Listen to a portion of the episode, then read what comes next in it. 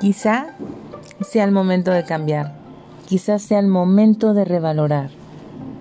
Cuanto antes no tenías voz, un momento para contemplar una puesta de sol, girar la cabeza al menos 35 grados y observar que un enfermo clama por tu ayuda.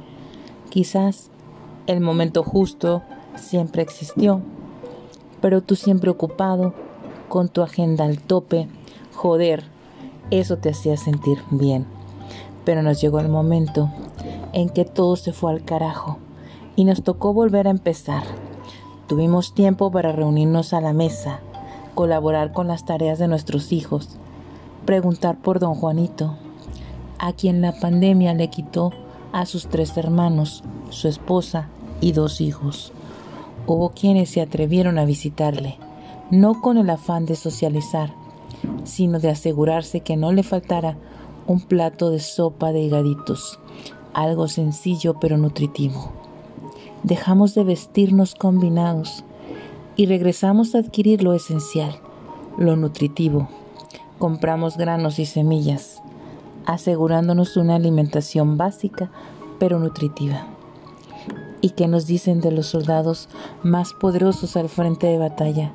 Nunca antes fueron tan valorados nuestros médicos, nuestro personal de salud.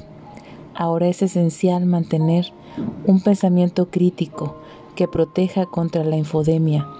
Además, no deberían rebajarse, sino mantenerse íntegros los estándares científicos y éticos aprendidos en la facultad. En una pandemia tan devastadora como la actual, aparte de la medicina científica, la que se practica con el cerebro, debe ejercerse también esa otra medicina que se practica con el corazón. No todos se subieron al barco. Habrá quienes aún necesitarán otra pandemia para dejar su actitud frívola, excluyente, nada empática. Lo dijo Galeno. Quizás el momento de cambiar, de soltar, de mandar toda la mierda y volver a empezar Quizás sea el momento de sacarle el sol a esta tormenta, de reír sin parar, de volar sin tropezar. Quizás sea el momento de encontrarnos, abrirnos los ojos y largarnos a soñar.